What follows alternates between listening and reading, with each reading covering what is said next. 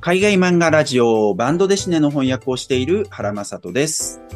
海外コミックスのブックカフェ書式さ森の森崎です。この番組は海外漫画の翻訳者と海外コミックスのブックカフェ店主の二人が海外漫画にまつわる様々なニュースをお届けしたり、海外漫画をめぐって雑談したりする番組です。はい。えっ、と、海外漫画ラジオの第12回ですね。森崎さんよろしくお願いします。お願いいたします。はい。今週もね、2本立てで、えっ、と、火曜日、木曜日みたいな感じで出せたらなと思っております。はい。えっ、と、まずは、ここ1週間の身近な海外漫画ニュースっていう感じなんですけど、なんかありますか、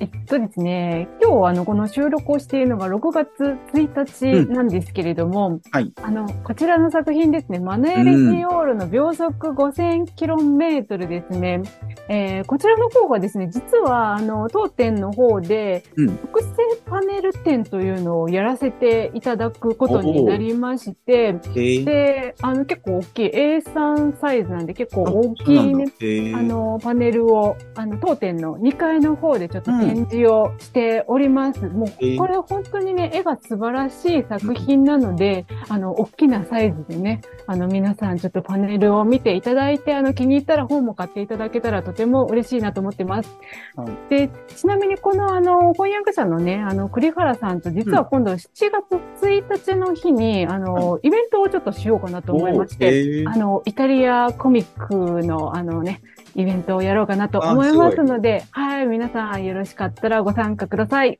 ありがとうございます。その2階の展示っていうのもその時期までやってんですか？そうですね、その時期ぐらいまでやろうかなと思ってます。オッケーオッケー。はい、わかりました。はい、えっと、お近くの方ぜひと思いますし、お近くじゃなくてもね、この機会に、えっと、書式さん森さん行ってみたいっていう方はぜひっていう感じで。はい、よろしくお願いします。はい、ありがとうございます。えっと、僕の方はですね、えっと、まあ、さっき森崎さん言った通り、今日は6月1日なんですけれども、えっと、サウザンコミックス第5弾のパベルチェフ、ペピクストジェハの大冒険ですね。これ、ジャンガールパス、えっと、ジャン・ガスパール・パーレニッチェクさんと高松美代さんの翻訳ですけれども、えっと、これがですね、もう本自体はできてたわけですけど、明日6月2日から一般発売えーされますね。えっと、森崎さんのところで、まあね、販売してくださってますので、えっと、よかったらぜひと思いますけれども、えっと、本邦初のチェココミックっていうことでね、チェココミック今までなぜか出てなかったんですけれども、はい。えっと、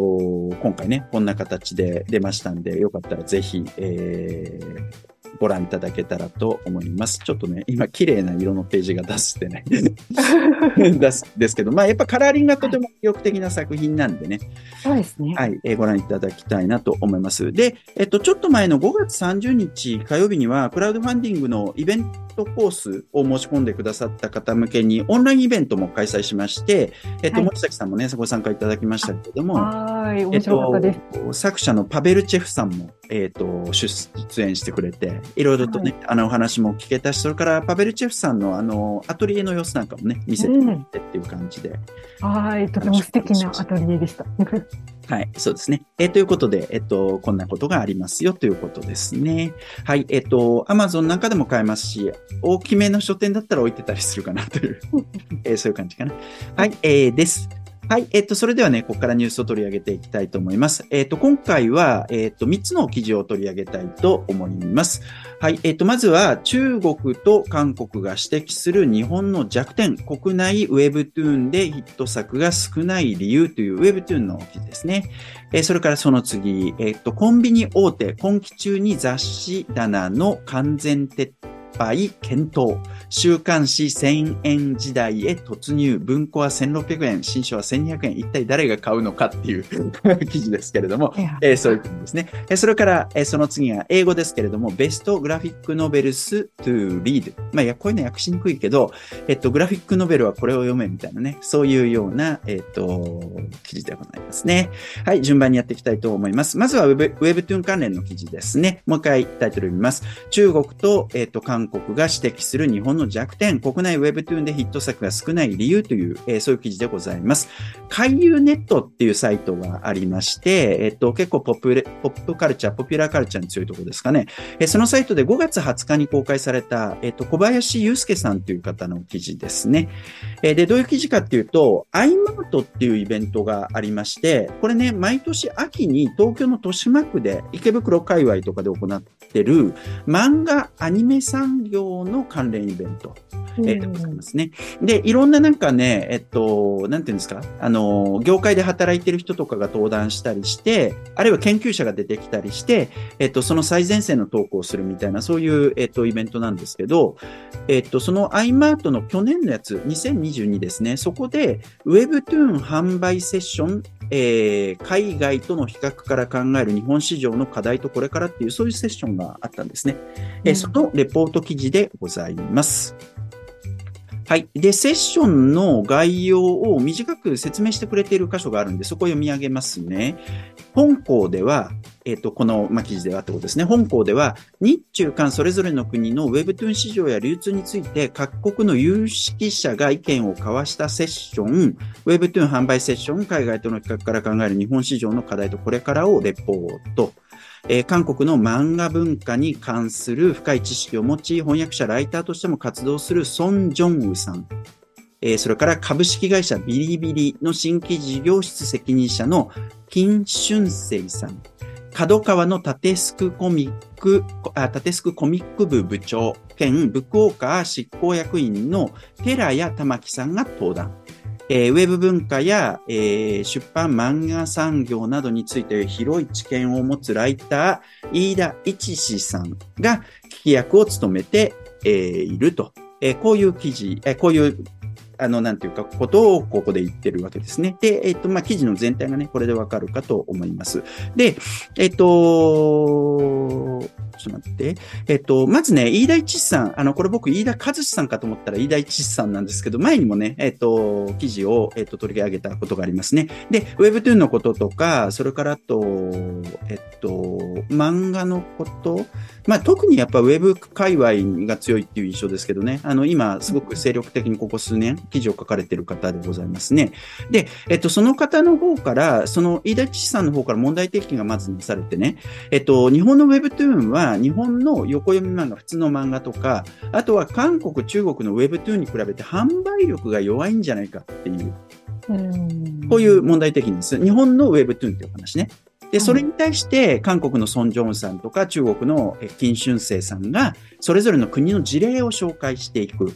で、さらには日本の角川の、えっと、その寺や、えっと、この方、玉木さんか、えー、が、日本の取り組みを紹介していくという、こういうような全体の流れになっておりました。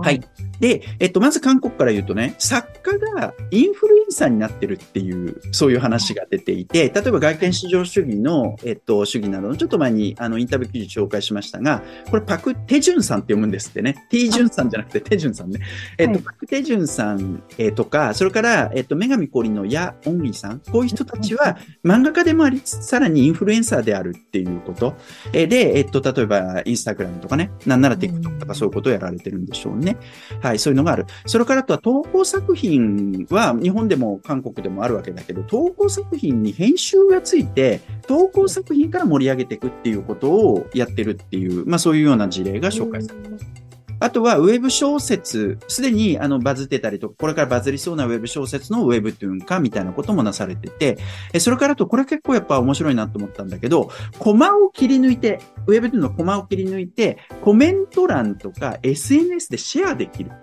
こういうことをすることによってファンコミュニティの盛り上がりが醸成されるみたいな、そういうことを言われてるんですよね。えー、で、あとはこの記事の中では、えっと、このソン・ジョンさんが、えっと、発言された、えっと、ころを起こしてるんでしょうけど、Webtoon が誕生していった経緯、えー、どういうふうにしてた Webtoon が出来上がっていったのかみたいな、そういうことも書かれてて、これは普通に勉強になるなっていう、えー、そういう感じですね。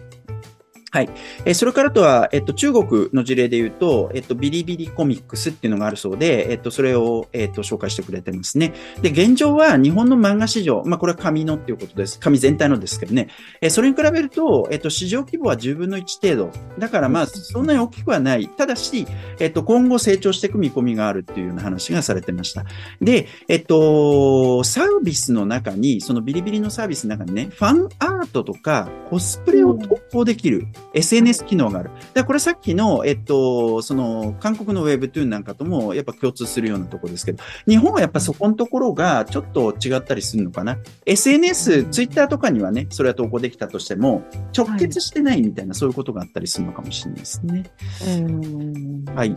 えーそれからあとは、これ中国らしいですけど、ユーザーが投げ銭で直接作家をし、えーで、さらに、まあ、これ、これ自体はあるじゃん？日本にも。はいピクシブとかさ。うんあるけど、ファン同士の競争がそこでなされる。すごい。ていう。はい。まあ、こういうようなことがありますと。で、あとはまあ、日本の事例とかも紹介されるんですけど、ぜひそれはね、記事で読んでいただけたらと思います。はい。ということで、まずそういった記事がありますということですね。えっと、それからその次ですね。えっと、次が、えっと、これ海外漫画と直接関係ないんですけど、やっぱり本の界隈の話っていうのは、その海外漫画ってその中の一部なんでね。はい。えっと、コンビニから雑誌棚がなくなるかもっていうそういう記事ですね。はい、タイトル読みます。コンビニ大手、今期中に雑誌棚の完全撤廃検討。週刊誌1000円時代へ突入。文庫は1600円。新書は1200円。一体誰が買うのかという。えーで、これは民株っていう、えっと、みんなの株式とかそういうのかな、元の形が。民株っていう金融系の情報を主に扱うサイトで、5月25日に公開された、小倉健一さんという方の記事ですね。はい、ざざっと読んでおくと、えっと、これまで、えっと、書籍のね、えっと、運搬費用、えっと、運搬費ですね。えっと、なんかトラックとかで運搬する。そこって結構聖域だったんですって、サンクチュアリだったんですって。っていうのは、雑誌の流通量が歴史的にものすごく多くて、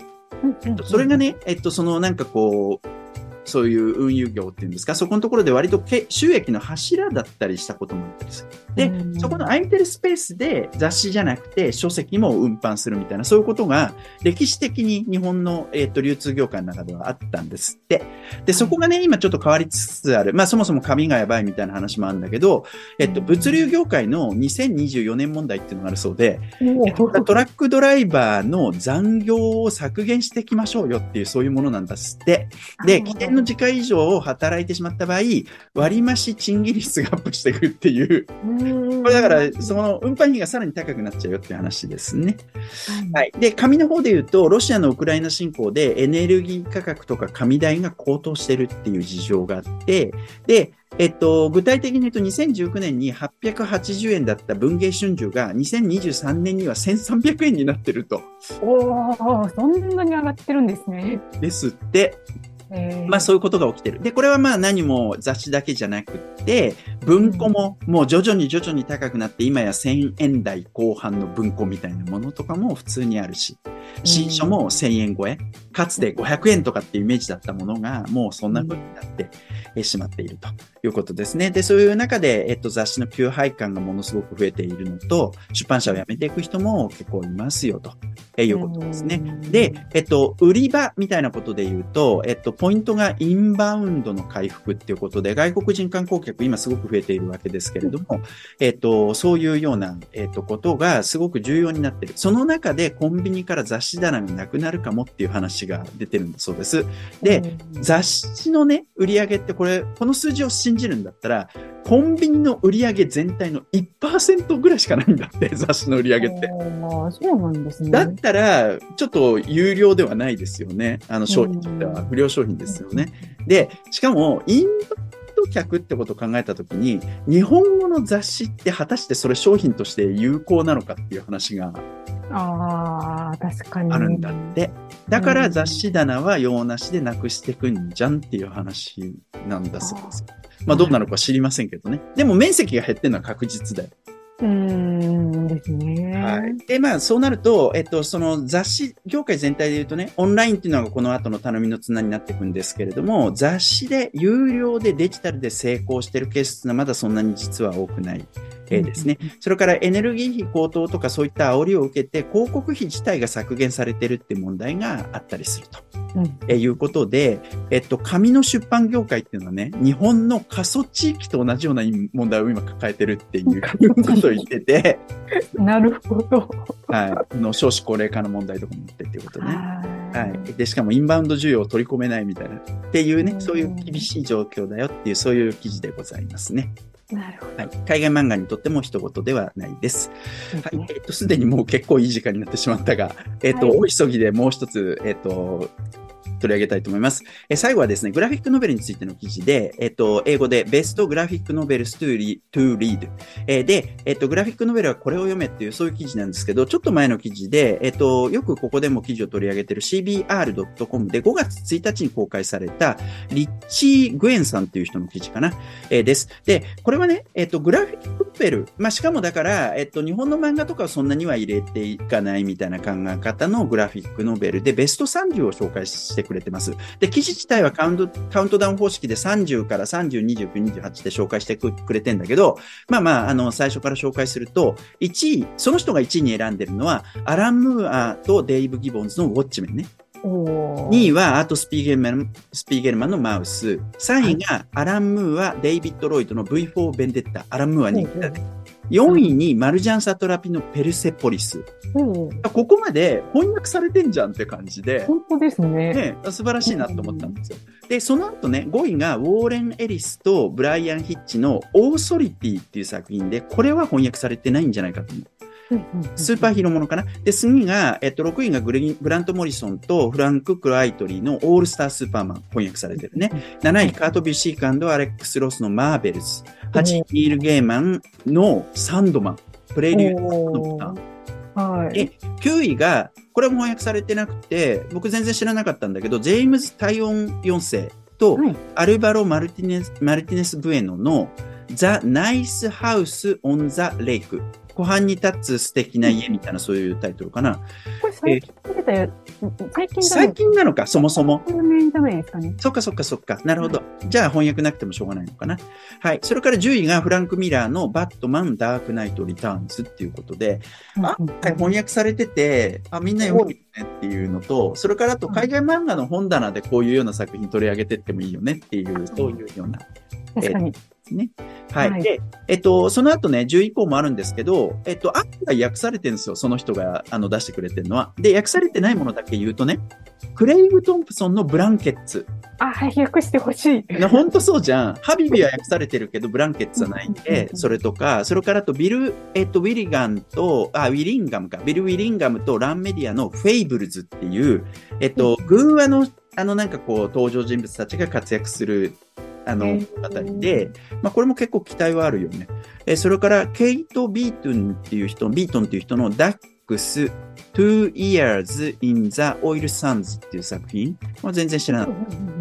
続いて、ブライアン・アザレロとエドワルド・リソっていう人の、えー、100バレッツっていう作品。これ俺ね、あのー誰か持ち込もうとしてた人知ってるし、持ち込んだと思う、実際。だからやっぱ期待値は高い作品だと思う。えーそれからアレックス・ロスの、もう巨匠ですね。ファンタスティック4 Full Circle。これは新しい作品みたいだった。それから、ウィル・アイズナーの A Contract with God。神との契約ってやつね。ですね。実際にアイズナーもね、翻訳されてないですもんね。一冊だけだもんね。あの、陰謀論的なやつだけだよね。はい。はい。ということでね、あの、やっぱこういうランキングみたいなのは、まあ誰が選ぶか問題っていうのもあるんですけど、まあまあはい面白いし、参考になるなっていうことでね、こういうのはこれから見つけたらちょっと取り上げていきたいなと思っております。はいぜひ記事読んでね、あの、皆さん、えっ、と、作品読んでいただけたらと思います。はい。えーということで今日はこんな感じですかね。はい。えーということで、かえー今回の海外漫画ラジオはこれで終わりです。海外漫画ラジオは毎週火曜日12時の配信で、場合によっては木曜日12時にも配信するかもしれません。僕らはもう一つ海外漫画の本棚という、ある一つの海外漫画を取り上げて、その作品についていろいろおしゃべりするポッドキャストもやっていまして、えーそちらは、え毎週金曜日の夕方更新です。よかったらそちらもぜひチェックしてみてください。えそれではまた次回お会いいたしましょう。ありがとうございます。